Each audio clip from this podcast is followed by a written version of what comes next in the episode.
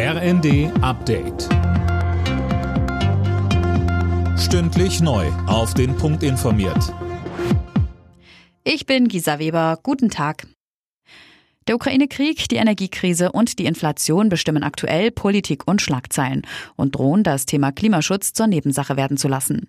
Unter diesen schwierigen Bedingungen ist am Vormittag die Weltklimakonferenz in Ägypten losgegangen.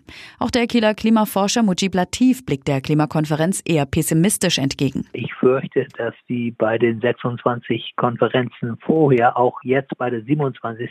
eher wenig passieren wird.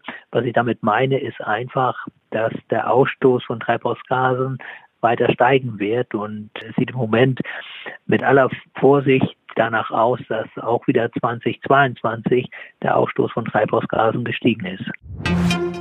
Die gute 21 Millionen Rentnerinnen und Rentner in Deutschland können sich im kommenden Jahr offenbar auf eine Erhöhung ihrer Bezüge freuen. Das zeigt der aktuelle Rentenversicherungsbericht.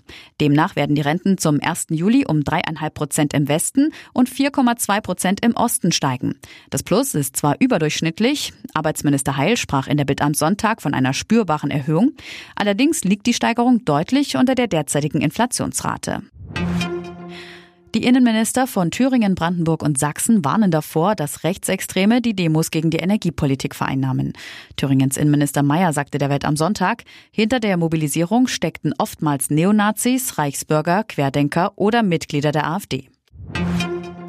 In Großbritannien gibt es im kommenden Jahr anlässlich der Krönung von König Charles einen zusätzlichen Feiertag, den 8. Mai.